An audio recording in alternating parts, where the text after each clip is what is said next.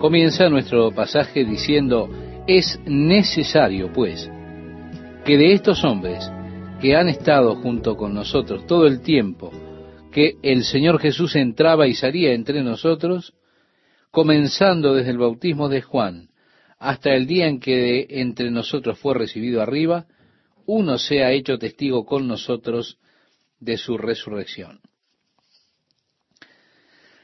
Vemos que al escoger al hombre para ser un apóstol, para tomar el lugar de Judas Iscariote, los requerimientos eran que tenía que haber estado con ellos desde el principio, es decir, desde el bautismo de Jesús que le fue impartido por Juan.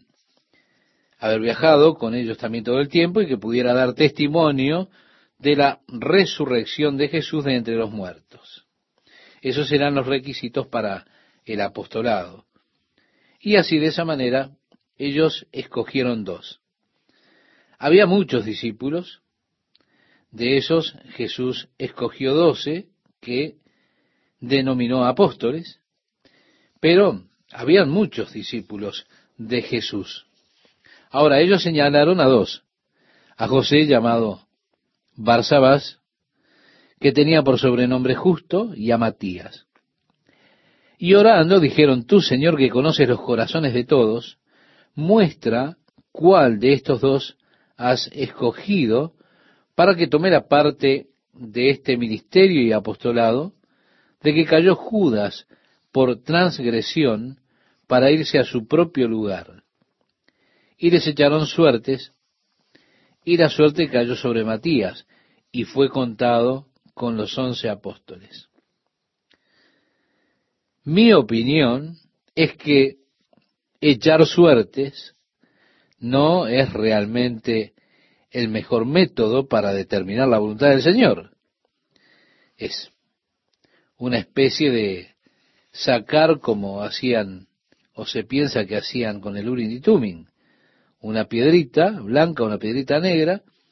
Ahora, ellos cometieron un error que con frecuencia también nosotros cometemos.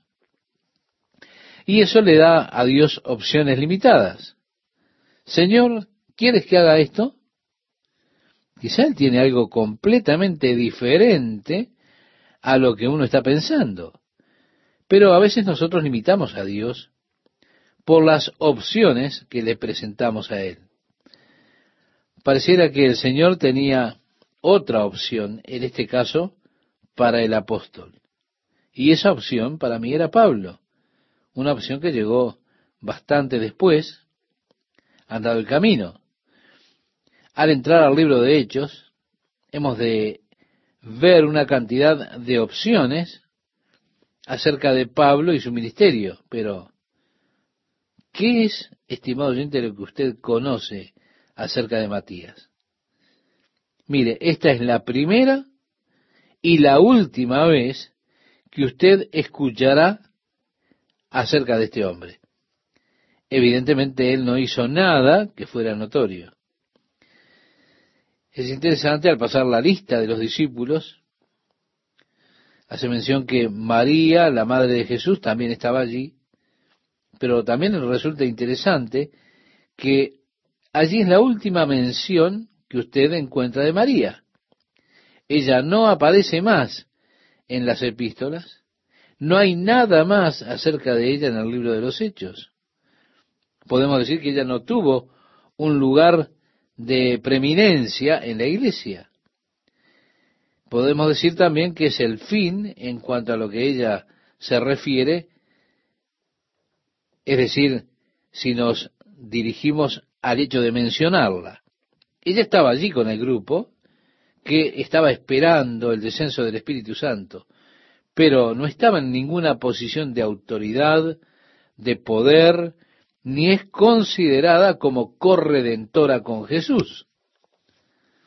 Así que podemos decir, la historia de María termina allí.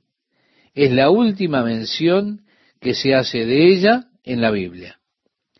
También sucede que es la primera y la última mención que se hace de Matías. Así que no sabemos más nada acerca de él, con excepción de su selección o que fue seleccionado mediante este método dudoso de echar suertes para determinar quién habría de tomar el lugar de Judas Iscariote. Entramos ya en el capítulo 2, estamos en el versículo 1, y dice cuando llegó el día de Pentecostés. Recuerde, estimado oyente, que habían tres grandes fiestas judías. Era un requerimiento que todo hombre adulto, dentro de 20 millas de Jerusalén, tenía que asistir y presentarse delante de Dios. Si vivía a más de 20 millas de Jerusalén, debía venir las veces que le fuera posible. Por lo tanto, en estas tres mayores fiestas, habían personas judías y aún prosélitos de la fe judía que venían de todas partes del mundo para celebrar esos tres días de festividad.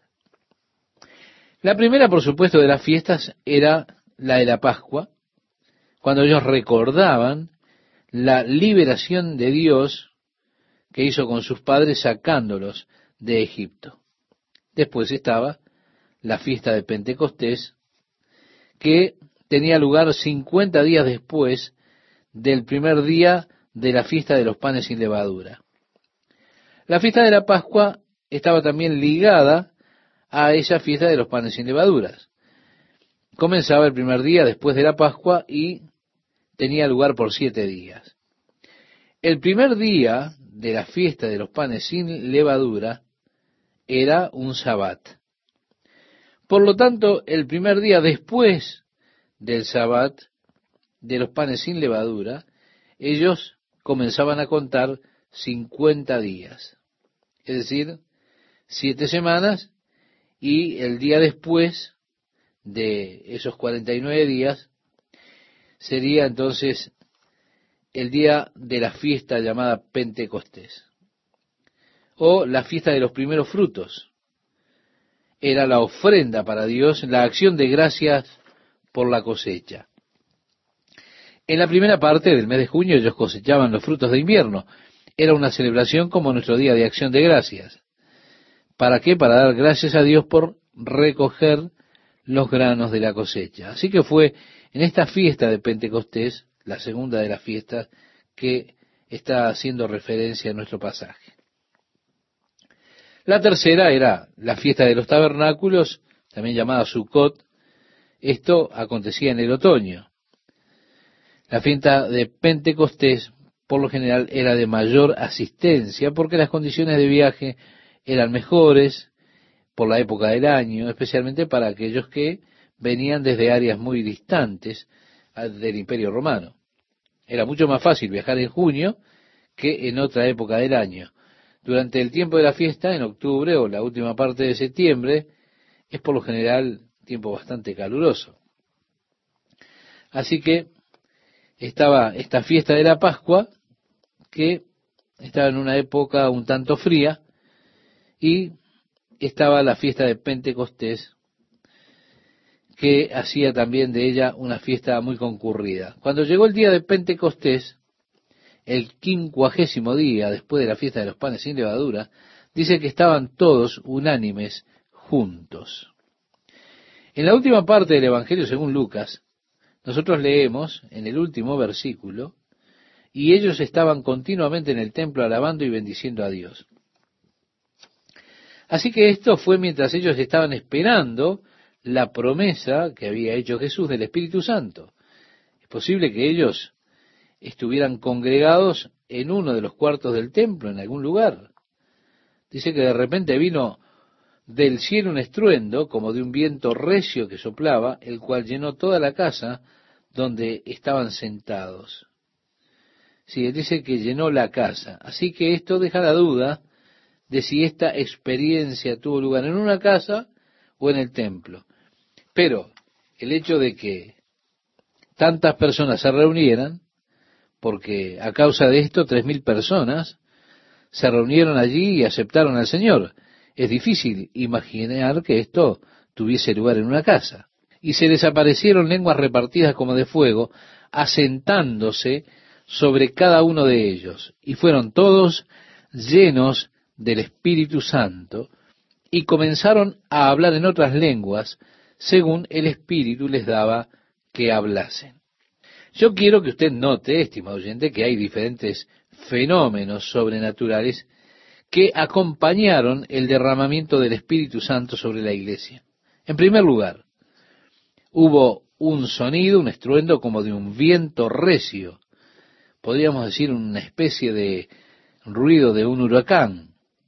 Después aparecieron lenguas de fuego sobre las cabezas de cada uno de ellos. En tercer término, estaban todos hablando en otras lenguas, como el Espíritu les daba la habilidad de expresarse. O, como dice la versión católica de Dwight, como el Espíritu los impulsaba en sus discursos.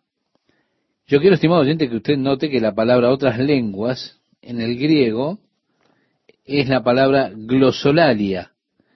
Eso significa una lengua desconocida. Es decir, esto es desconocido para la persona que está hablando. Ellos comenzaron a hablar en un sonido que ellos no entendían. Era desconocido para ellos. El hablar en lenguas es un don que se menciona en la Biblia. Y es aquí precisamente la primera instancia de su ejercicio. Resulta bastante interesante de los tres fenómenos que acompañaron el derramamiento del Espíritu Santo, el hablar en lenguas fue el único de estos fenómenos que se repitió, y se repitió en varias ocasiones. Luego el apóstol Pablo le dedica todo un capítulo en la carta, primera carta a los Corintios, predominantemente a este tema de hablar en lenguas.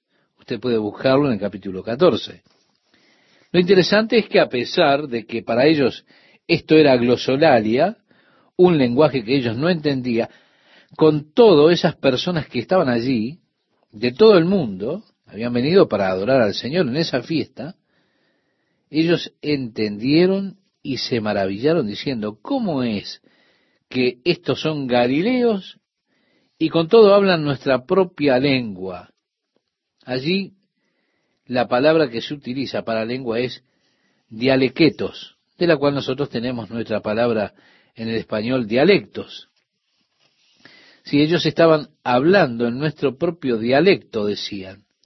Fue así que ellos se maravillaron y se asombraron escuchando hablar a esta gente en sus propios dialectos.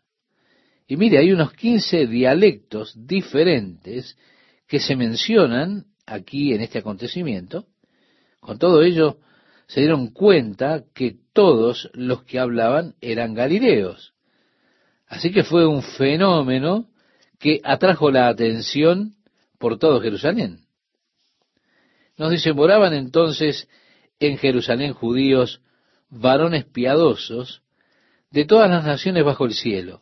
Y hecho este estruendo, bueno, en este, allí es algo que no conocemos precisamente, porque dice este, y está hablando acerca de un ruido que se produjo, y es muy probable que fuera esto lo que atrajo o llamó la atención de las personas, el ruido de ese viento. Mire, años atrás cuando estábamos en Huntington Beach, una mañana me desperté con un sonido como de un viento muy fuerte, era como un rugido. ¿Qué sucedió? Aconteció que como a cuatro cuadras de casa hubo una gran explosión y el gas estaba, por supuesto, allí como combustible y cuando fue liberado fue como un gran rugido. Ahora, no fui el único allí.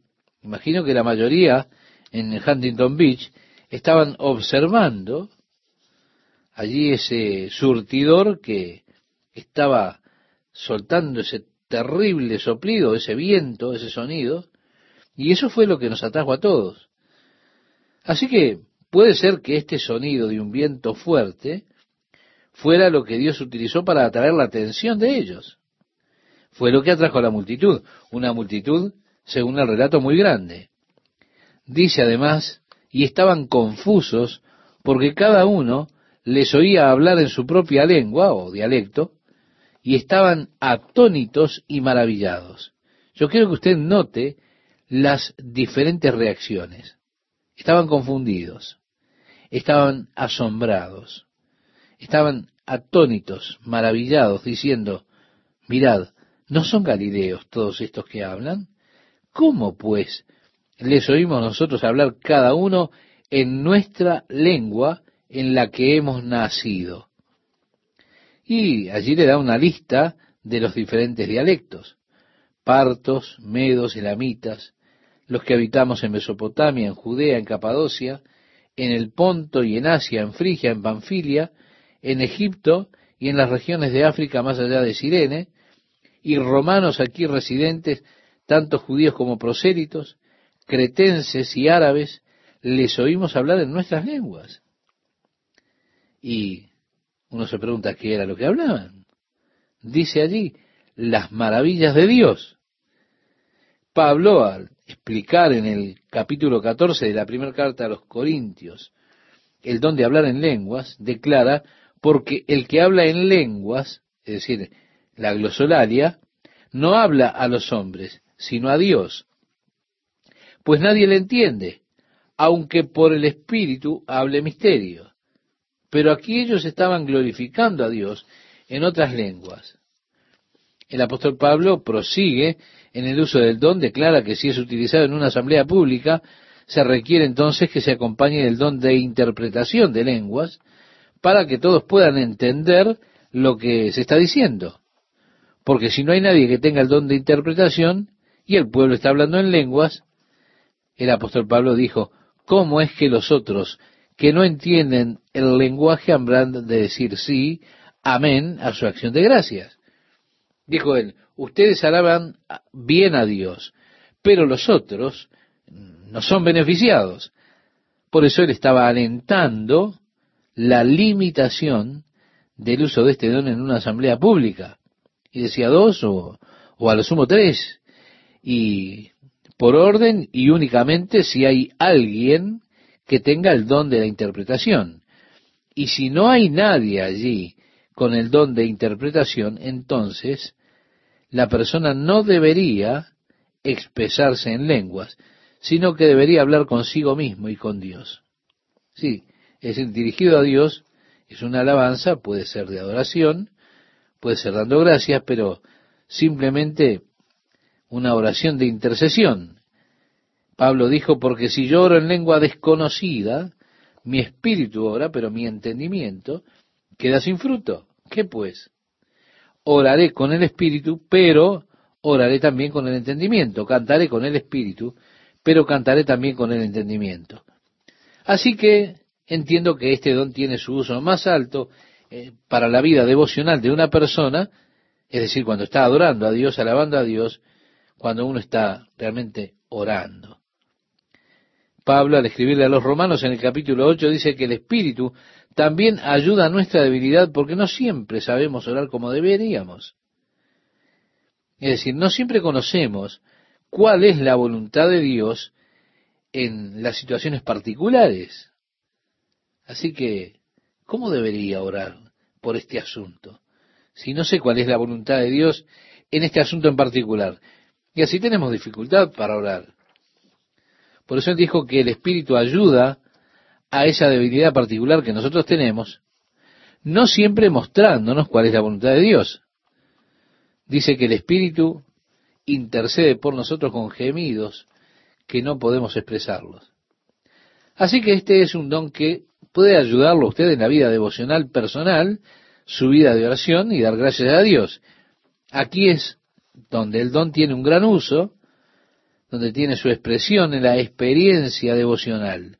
Pablo definitivamente limitó y desalentó el ejercicio de este don en la asamblea pública, especialmente si las personas que están allí no son creyentes. Vemos, estimado oyente, que el don del Espíritu Santo entonces fue derramado sobre la iglesia. Una vez que esto aconteció, nunca más ellos esperaron por el Espíritu Santo o aguardaron por el Espíritu Santo de esta forma fue dado el Espíritu Santo como un gran regalo a la iglesia. Y después de esa espera inicial, y después que fue dado este regalo a la iglesia, Después que el Espíritu Santo fue impartido allí, luego fue impartido por la imposición de manos, por los apóstoles o por otro discípulo, o simplemente por escuchar de la fe con un corazón abierto, y Dios les bautizó o les llenó con el Espíritu Santo. De manera que usted tiene una amplia variedad de experiencia. Y esto es bueno, porque regularmente a nosotros nos gusta encasillar a Dios en su forma de actuar, de obrar. Parece que nos gusta ponerlo en ciertas casillas. Pero Dios hizo cosas variadas, hizo cosas en formas variadas, de modo que nosotros evitemos esa tendencia natural que tenemos de tratar de conformar a Dios a un patrón determinado. Sí, Dios puede hacer las cosas que Él quiere, como Él desea, en cualquier momento que Él lo desee. Lo importante para nosotros es que estemos abiertos al Espíritu de Dios y a cómo Él quiere moverse. Así sucedió el derramamiento inicial del Espíritu Santo. Después de eso, el Espíritu se recibe por la fe. Como mencionaba Esteban en este pasaje del Evangelio de Juan, capítulo 3, versículo 8, nos dice que el viento de donde quiere sopla y oye su sonido, mas ni sabes de dónde viene ni a dónde va. Así es todo aquel que es nacido del Espíritu. Estimado oyente, tenemos esta manera no estructurada, no programada, en lo que tiene que ver con el Espíritu de Dios. Él puede moverse como lo desea a donde sea y cuando sea. Lo importante para nosotros es estar abiertos al Espíritu y a cómo Él quiere moverse. Así que tenemos este flujo inicial. Después de ello, el Espíritu, como sabemos, es recibido por fe. En el versículo 12 del capítulo 2 del libro de Hechos dice, y estaban todos atónitos y perplejos, diciéndose unos a otros, ¿qué quiere decir esto? Mas otros, burlándose, decían, están llenos de mosto. Estimados oyentes, siempre están aquellos en la multitud que están observando para burlarse. Y así estos se burlaban diciendo, están borrachos. Pedro, poniéndose en pie con los once, alzó la voz y les habló diciendo, varones judíos y todos los que habitáis en Jerusalén, esto os sea notorio y oíd mis palabras, porque estos no están ebrios como vosotros suponéis, puesto que es la hora tercera del día. Mas esto es lo dicho por el profeta Joel, y en los postreros días, dice Dios, derramaré de mi espíritu sobre toda carne, y vuestros hijos y vuestras hijas profetizarán. Vuestros jóvenes verán visiones y vuestros ancianos soñarán sueños. Ve, este es el cumplimiento de la promesa de Dios. Si volvemos al capítulo 1, usted puede recordar que Jesús dijo, esperen en Jerusalén hasta que reciban la promesa del Padre de lo que les he estado hablando.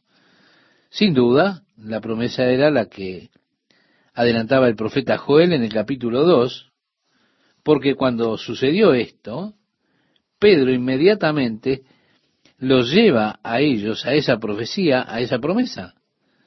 Así que Jesús les había estado diciendo acerca de esta promesa de Joel. Bueno, cuando estas personas estaban diciendo, ¿qué significa esto? Pedro les dice, esto es de lo que se habló por medio del profeta Joel. Mire, yo creo que es de suma importancia si hay alguna manifestación espiritual, algún fenómeno que pueda suceder, que nosotros seamos capaces de señalar a las escrituras para darle a las personas la base escritural de lo que está sucediendo. Yo creo que eso es vital. Créame, yo no estoy interesado para nada en ninguna clase de fenómeno espiritual que no tenga una sólida base bíblica. Pienso que ese es uno de los problemas que tenemos en el día de hoy, que hay muchos fenómenos que suceden para los cuales no hay base bíblica. De esta manera yo cuestiono la validez de algunos de esos fenómenos espirituales que suceden en nuestros días. Yo atribuyo el fenómeno a otras cosas y no a una genuina obra del Espíritu Santo. Ya sea esto un fenómeno psicológico, un fenómeno metafísico, sea lo que fuera, está sucediendo, a menos que usted tenga una base escritural, usted puede encontrarse realmente en terreno peligroso. Usted no puede utilizar la experiencia como criterio para establecer la verdad. ¿Y por qué? Porque las personas vienen, le cuentan toda clase de experiencias extrañas y aún dicen ellos, bueno, esto me hizo acercar más a Dios. Ah, créame, a mí no me interesa. La experiencia no puede ser la base de una verdad escritural. Mire usted, si nosotros permitimos que las experiencias sean el criterio y la base para la verdad, entonces, ¿qué hará usted cuando los integrantes de determinado grupo religioso vengan a decirle que cuando leen el libro del mormón, ellos oran, Señor, si esta es tu palabra, mientras la leo, dame un corazón ardiente. Y ellos testifican, uno tras otro, que cuando ellos comenzaron a leer ese libro, su corazón comenzó a arder. Así que ellos tienen una experiencia de corazón ardiente, y por medio de esto ellos están convencidos de que ese libro es la palabra de Dios para los santos de los últimos días. ¿Por qué? Porque la experiencia se vuelve el criterio por la cual yo conozco la verdad.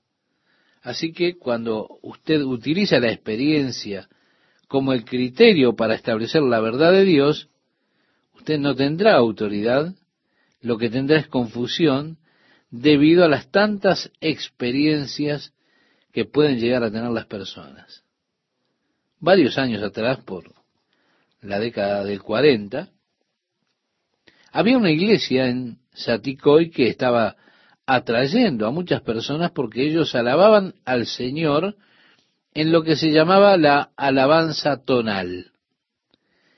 Ellos tenían unos campaneos y lo interpretaban como que los ángeles se unían a su adoración. Era casi un fenómeno y cientos de personas iban para escuchar la alabanza, a escuchar a los ángeles que se unían a la alabanza. Atrajo mucha atención y a muchas personas. Es decir, la alabanza tonal es donde usted dice aleluya, aleluya, aleluya, aleluya, y otro dice también aleluya, aleluya, aleluya. ¿Se da cuenta? Y lo dice en diferente tono. Es tonal porque toman diferentes notas pero todos dicen aleluya, nada más que eso, en esa alabanza tonal. Definitivamente usted puede escuchar ese timbre armónico cuando las personas cantan y ellos se emocionaban cuando comenzaba a sonar así. Todos se emocionaban realmente porque decían, los ángeles vinieron para unirse en nuestra alabanza a Dios. Yo fui a una reunión de padres y maestros de Huntington Beach cuando mi hija estaba en la secundaria allí. En esa reunión tenían una terapeuta de comunicación que habló acerca de diferentes cosas del habla y el sonido y demás cosas. Un conferencista muy interesante. Luego nos demostraría armonías. Así que él dijo, ahora bajen su cabeza, que suene bien nasal y comiencen a decir 99 niños, 99 niños, 99 niños. Y así nos estuvo diciendo 99 niños en varios tonos de la escala, y eso comenzó a sonar armónicamente. Ahora, yo no pienso que allí estuvieran los ángeles diciendo 99 niños. Pero hay una explicación para este timbre armónico cuando ellos alababan al Señor tonalmente. Pienso que con muchas de estas cosas que se piensan que son fenómenos sobrenaturales, como lo que ellos llaman ser asesinado en el espíritu, es decir, sacudirse incontrolablemente, hacer ruidos como una gallina o reírse de manera incontrolada, pienso que esto a veces puede explicarse a través de la psicología. Hay otras explicaciones para eso.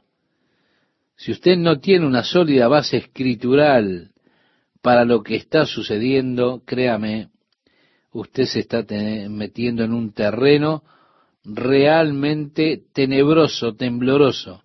Cuidado. Aquí se estaba dando un fenómeno sobrenatural. Las personas decían, ¿qué significa esto?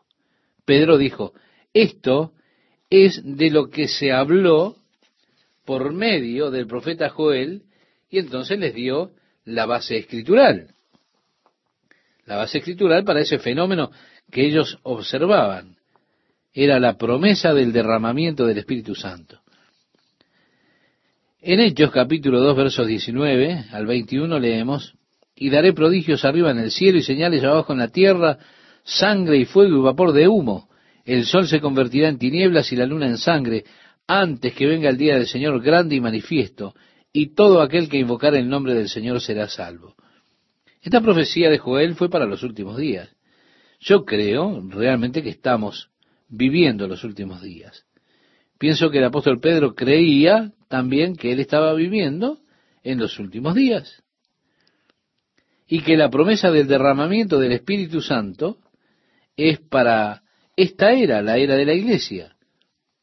Yo quiero que usted note que esto lo lleva directamente a través del periodo de la gran tribulación, porque allí está hablando de los eventos de la gran tribulación que Jesús citó de Joel, y declara que será inmediatamente después de la tribulación de esos días.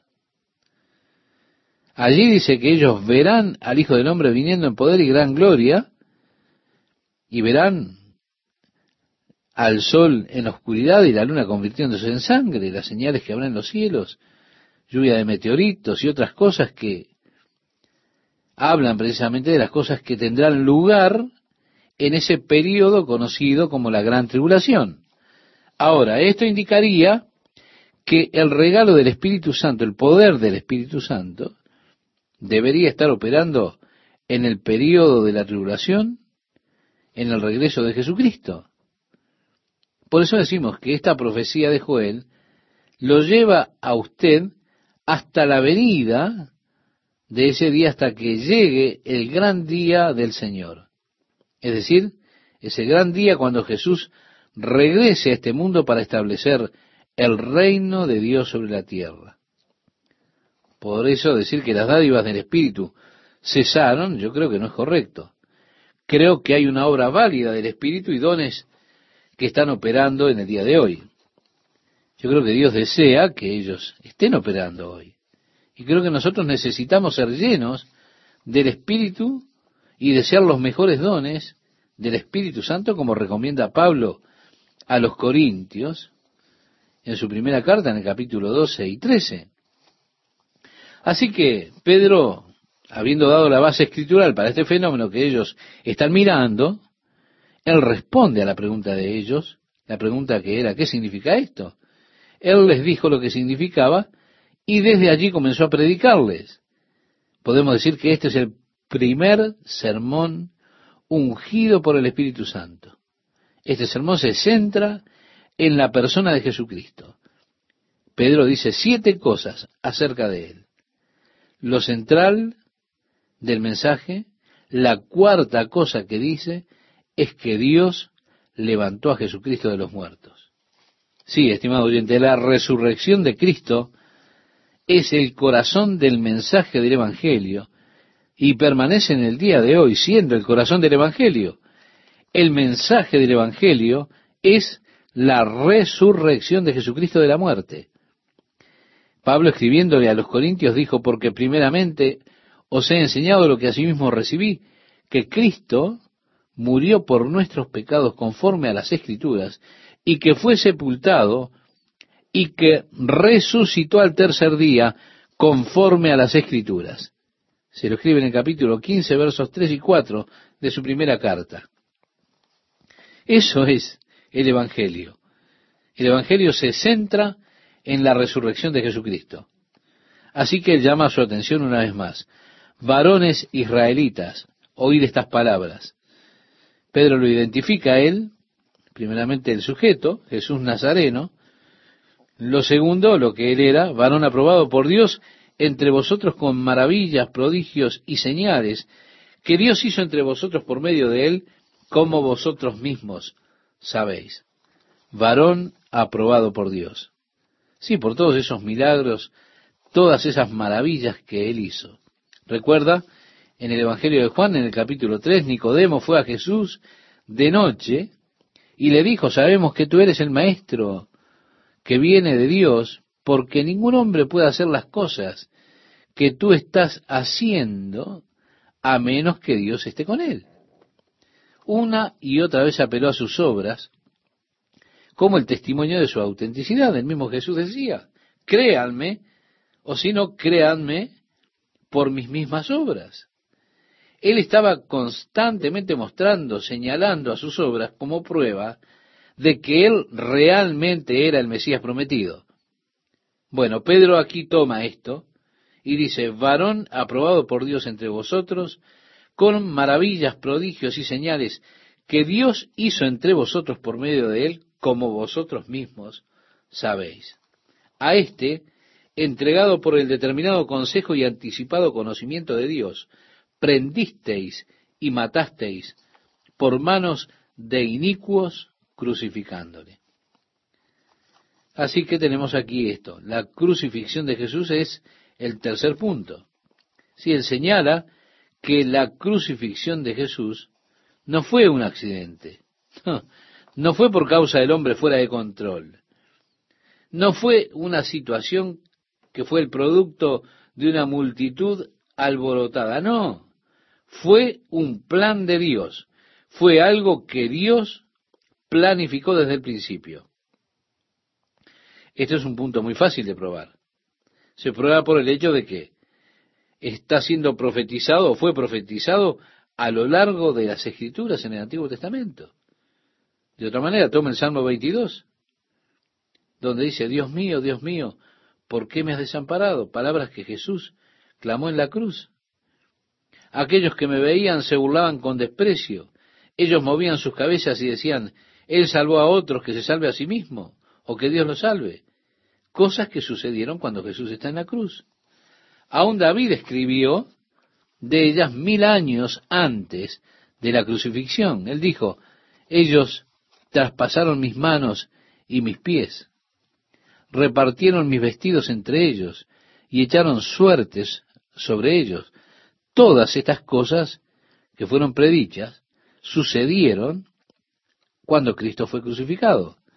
Así de que esto lo dijera Pedro no es nada extraño. El hecho de que ellas sucedieran mil años después indica que Dios sabía desde antes, lo había planificado, y de esa manera lo puso en el corazón de los profetas para que escribieran esas cosas. Usted puede, por ejemplo, leer el capítulo 53 del libro de Isaías. Allí tiene la historia del siervo de Dios, el siervo sufriente. Y puede leer, mas él herido fue por nuestras rebeliones, molido por nuestros pecados, el castigo de nuestra paz fue sobre él, y por su llaga fuimos nosotros curados. Todos nosotros nos descarriamos como ovejas, cada cual se apartó por su camino, mas Jehová cargó en él el pecado de todos nosotros. Y continúa describiendo cómo fue contado él con los transgresores en su muerte. Así que estas cosas fueron profetizadas de antemano y prueban que este era el plan de Dios. Él habló acerca de estos hechos unos 500 años a mil años antes de que realmente sucedieran. Así que tenemos la determinación de Dios, es algo que Dios decidió. Y es por eso que es tan debatible y necio el argumento de intentar colocar la culpa de la crucifixión de Jesús sobre el pueblo judío. Lamentablemente una posición que históricamente la iglesia tuvo, intentando culpar a los judíos. Desafortunadamente hubo muchas veces en las cuales los judíos fueron perseguidos por la iglesia porque ellos los llamaban los asesinos de Cristo. Eso está muy mal. ¿Usted quiere encontrar al culpable de la muerte de Jesucristo? Bueno, mire el espejo. Mírese a usted mismo, fue por sus pecados que murió Jesús. Fue por mis pecados que Él murió. Era el plan de Dios que Jesús viniera para dar la vida por nuestros pecados. De esa manera se ve claramente incorrecto el hecho de intentar culpar y perseguir a los judíos por la muerte de Jesucristo. Pedro les habla a ellos de la muerte o de la crucifixión de Cristo, declarándoles que fue por la determinación de Dios que ellos habían crucificado a Cristo con manos impías.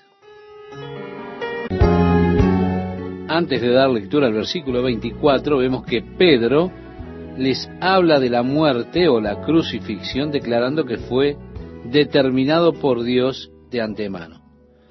Ustedes han crucificado a Cristo con sus impías manos, pero ahora sí llegamos al corazón, al cual Dios levantó sueltos los dolores de la muerte, por cuanto era imposible que fuese retenido por ella.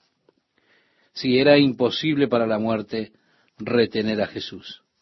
Cuando él llega a este cuarto punto, se dirige a las escrituras para verificar desde las escrituras lo que él está declarando en cuanto a la resurrección de Jesucristo.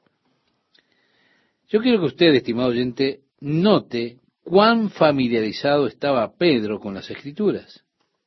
Él hizo un gran trabajo en su vida conociendo las escrituras. Cuando él habla comienza a citar un buen pasaje de Joel capítulo 2. Yo no creo que él haya dicho allí a alguno en el grupo, tráiganme el rollo de Joel, vamos a leer, veamos a ver qué dice aquí. ¿Se da cuenta? Él lo tenía en su corazón. Y ahora él está citando los salmos. Comienza a darle fundamento escritural a lo que está afirmando. Son las bases para la fe, la resurrección del Mesías. Porque David dice de él, veía al Señor siempre delante de mí, porque está a mi diestra no seré conmovido, por lo cual mi corazón se alegró y se gozó mi lengua, y aún mi carne descansará en esperanza, porque no dejarás mi alma en el Hades, ni permitirás que tu santo vea corrupción. Me hiciste conocer los caminos de la vida, me llenarás de gozo con tu presencia habiendo citado una porción del Salmo 16, el cual ellos reconocen como un salmo mesiánico, entonces él dice, varones hermanos, se os puede decir libremente del patriarca David que murió y fue sepultado y su sepulcro está con nosotros hasta el día de hoy. Inclusive, estimado oyente, el día de hoy usted puede ir a Jerusalén y en el área que ellos denominan la habitación superior sobre el monte Sión, en la habitación debajo de esa habitación superior hay un gran ataúd de plata. Los judíos creen que los restos de David están allí en ese ataúd. Uno los puede ver a ellos allí enterrando velas, orando en la tumba de David en el monte de Sión. Pedro dice, su sepulcro está con nosotros hasta el día de hoy. Pero siendo profeta y sabiendo que con juramento Dios le había jurado que su descendencia, de su descendencia en cuanto a la carne, levantaría al Cristo para que se sentase en su trono, viéndolo antes, habló de la resurrección de Cristo, que su alma no fue dejada en el Hades, ni su carne vio corrupción. Ve, Él les da la escritura que tiene que ver con la resurrección. No dejarás mi alma en el. Cuando los judíos le pidieron a Jesús una señal de que él era el Mesías, Jesús les dijo, la generación mala y adulterina demanda señal, pero señal no le será dada, sino la señal del profeta Jonás. Porque como Jonás estuvo tres días y tres noches en el vientre de la ballena, Así el Hijo del Hombre estará tres días y tres noches en el corazón de la tierra. Esto lo dice el Evangelio de Mateo, capítulo 16, versículo 4. El apóstol Pablo nos dice que el que ascendió, que es Jesús, es el mismo que primero descendió a las partes más bajas de la tierra. Y cuando él ascendió, llevó cautiva la cautividad. Usted lo puede leer en el libro de Efesios, la carta de Pablo a los Efesios, capítulo 4, versos 8 al 10. Pedro aquí nos dice que él fue y predicó a las almas que estaban en prisión. En su carta, en una de sus cartas, casi al final de la Biblia.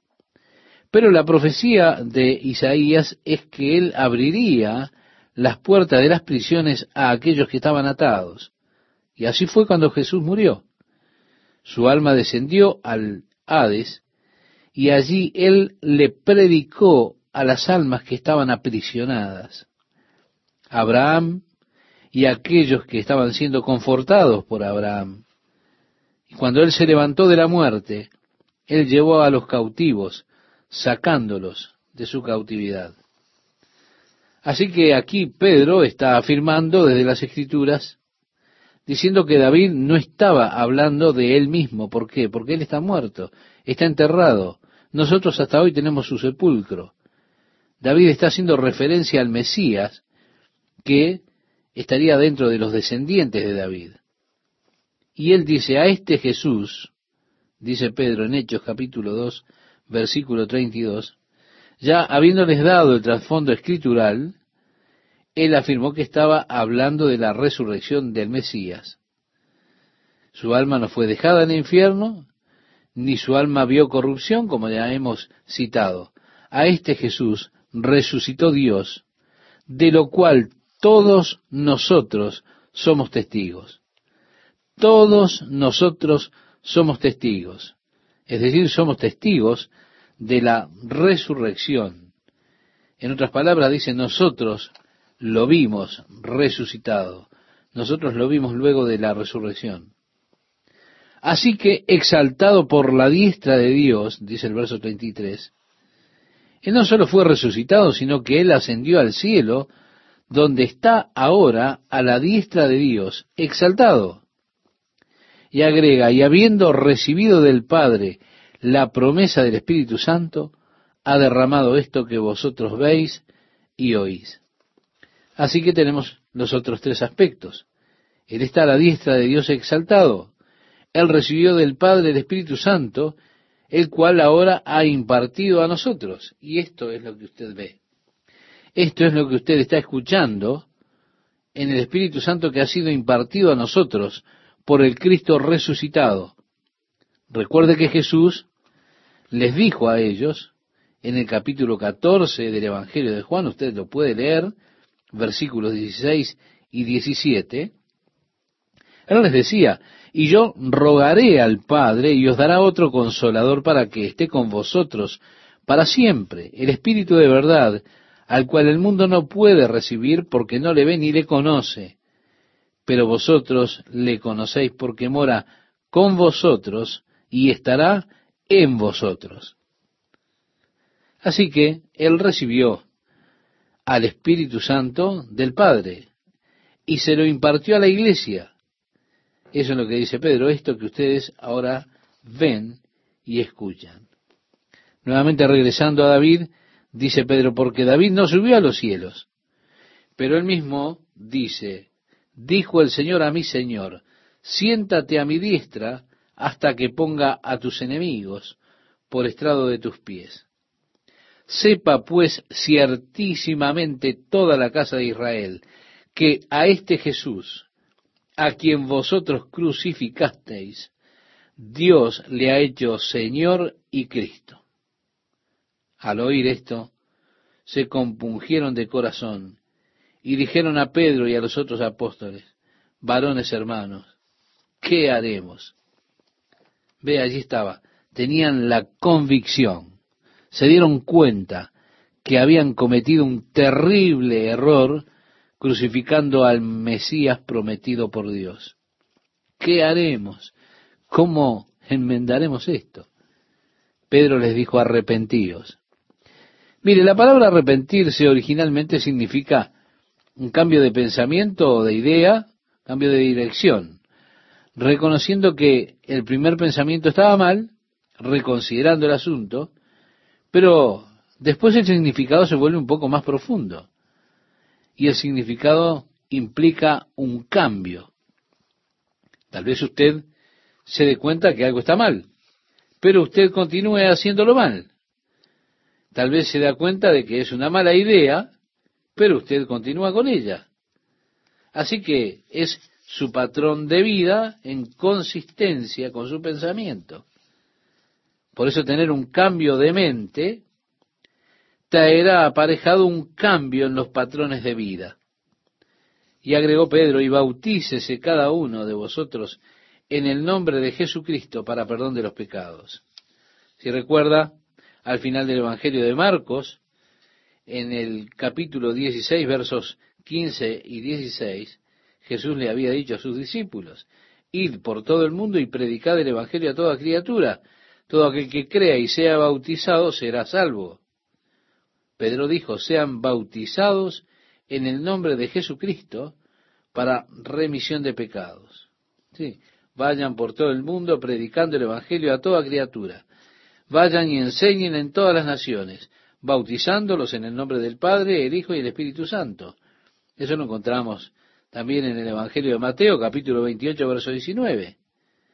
Pedro aquí les dice a ellos, bautícese cada uno de vosotros en el nombre de Jesucristo para perdón de los pecados y, y recibiréis el don del Espíritu Santo.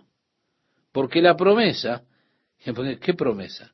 La que les había mencionado del profeta Joel, que en los últimos días yo derramaré mi espíritu sobre toda carne, sus hijos e hijas profetizarán, sus jóvenes verán visiones, sus ancianos soñarán sueños, sobre mis siervos derramaré mi espíritu en aquel día, dice el Señor, porque para vosotros es la promesa y para vuestros hijos y para todos los que están lejos, para cuantos el Señor nuestro Dios llamare.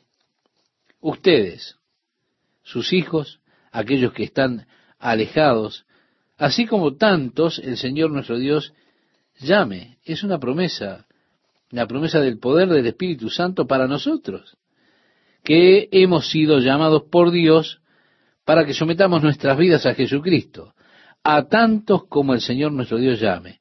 Sí, la promesa del poder del Espíritu Santo, estimados oyentes, también es para ustedes.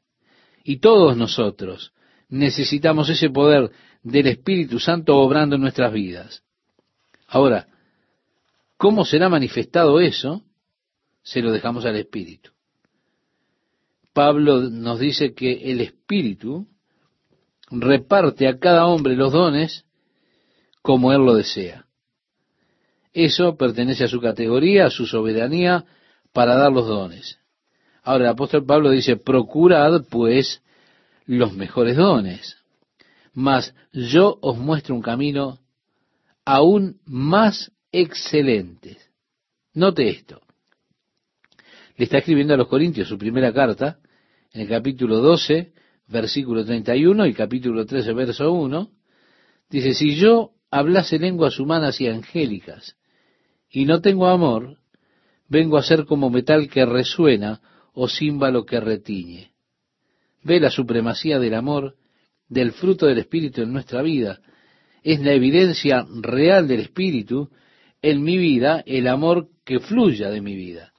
Si yo no tengo ese amor, a pesar de que hable en lenguas, obre milagros o cualquier otra cosa, tendré una gran dificultad para probar que realmente yo estaba genuinamente lleno del Espíritu de Dios. La evidencia real de tener el Espíritu Santo morando en nuestro espíritu es ese amor que obra dentro nuestro y a través de nuestras vidas.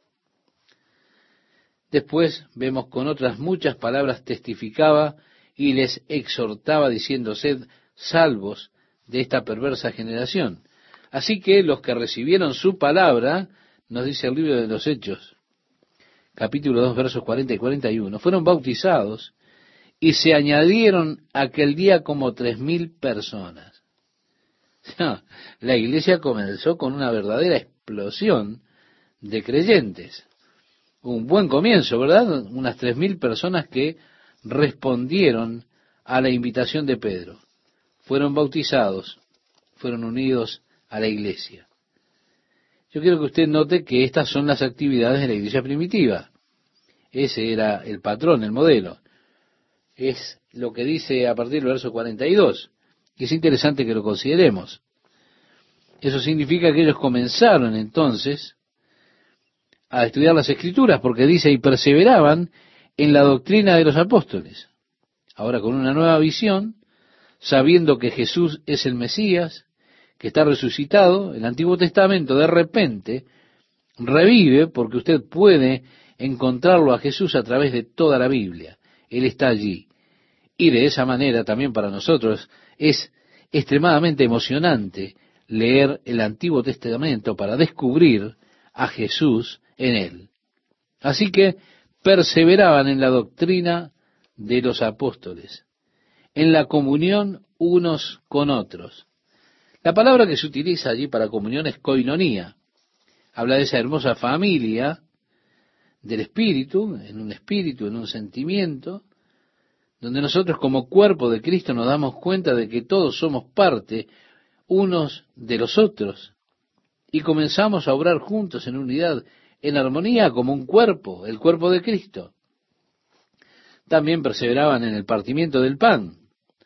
Participar del partimiento del pan y beber la copa juntos, recordando lo que Jesús instituyó, la muerte de Jesucristo, su sufrimiento por nosotros hasta que Él regrese. Y perseveraban en las oraciones. Se da cuenta cuatro cosas el estudio de la palabra de Dios, la unidad en amor, el partimiento del pan juntos y la oración. Y agrega, y sobrevino temor a toda persona, y muchas maravillas y señales eran hechas por los apóstoles. Todos los que creían estaban juntos y tenían todas las cosas en común, y vendían sus propiedades y sus bienes y lo repartían a todos según la necesidad de cada uno. Y perseverando unánimes cada día en el templo y partiendo el pan en las casas, comían juntos con alegría y sencillez de corazón. Si ellos estaban todos juntos, había mucho gozo, un tiempo realmente magnífico para la iglesia. Leemos que ellos estaban alabando a Dios y teniendo favor con todo el pueblo y el Señor añadía cada día a la iglesia los que habían de ser salvos. Ve, usted tiene allí un modelo, un patrón, y también tiene los resultados. El resultado es que el Señor añadía diariamente a la iglesia tantos como debían ser salvos. Ahora, viene el tema este, al vender sus posesiones y teniendo todas las cosas en común. No hay nada que indique que este asunto era dirigido por el Señor. Y fíjese que uno de los primeros problemas que se presentó en la iglesia primitiva tiene que ver con este asunto. Se nos relata en el capítulo 5 del libro de los Hechos que una de las parejas vendió una propiedad y trajeron una parte del monto que habían recibido. No obstante, ellos actuaron como si estuviera entregado todo. Así que allí llegó Ananías y presentó el dinero a los pies de los apóstoles Pedro le dijo, ¿es esta la cantidad por la que has vendido tu propiedad? Él dijo, sí. Pedro dijo, mira, mientras tú poseías la tierra, nadie te pidió que la vendieras. Nadie te lo requirió, ¿se da cuenta? Ahora, luego que la vendiste, no se te requirió que trajeras el dinero, no es un requerimiento, no es algo que le obligamos a hacer a la gente, podemos decir. ¿Por qué has decidido en tu corazón mentir ante el Espíritu Santo, tú no le has mentido al hombre, le estás mintiendo a Dios. Esa hipocresía fue expuesta y él cayó muerto y fue sacado de allí. Más tarde llega su esposa, Zafira. No sabía nada de lo que había pasado con su marido porque ellos ya lo habían sacado y lo habían enterrado. Pedro le dice, esta es la cantidad por la que han vendido la tierra, la propiedad. Ella dijo, sí. Entonces Pedro le dijo, ¿por qué esa conspiración? En otras palabras, ¿no? También ella cayó muerta. ¿Ve? Así tenemos el primer problema. Personas muriendo como resultado de esta clase comunal de experimento que intentaron hacer. Ahora, el siguiente tema en la iglesia, el siguiente problema que se presentó cuando ellos estaban distribuyendo los bienes de la iglesia, tiene que ver con aquellas mujeres judías que estaban viviendo en una cultura helenística o siguiendo a la cultura griega. Sintieron que se les estaba dando menos de lo debido. Ellas sintieron que aquellas viudas que vivían de acuerdo a la cultura hebrea estaban recibiendo un trato preferencial cuando ellos pusieron en práctica el programa de ayuda social de la iglesia. Bueno, ellas fueron a quejarse a los apóstoles que ellas no estaban recibiendo una distribución equitativa. Así que este fue el segundo problema que se le presenta allí a la iglesia. Ambos sobre este asunto de tener todas las cosas en común. ¿Se da cuenta? Nosotros sabemos que más adelante fue casi desastroso para la iglesia. ¿Por qué? Porque se les agotaron los fondos.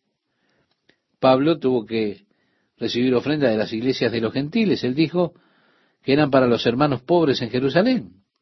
Así que esto de seguro no fue algo deseado.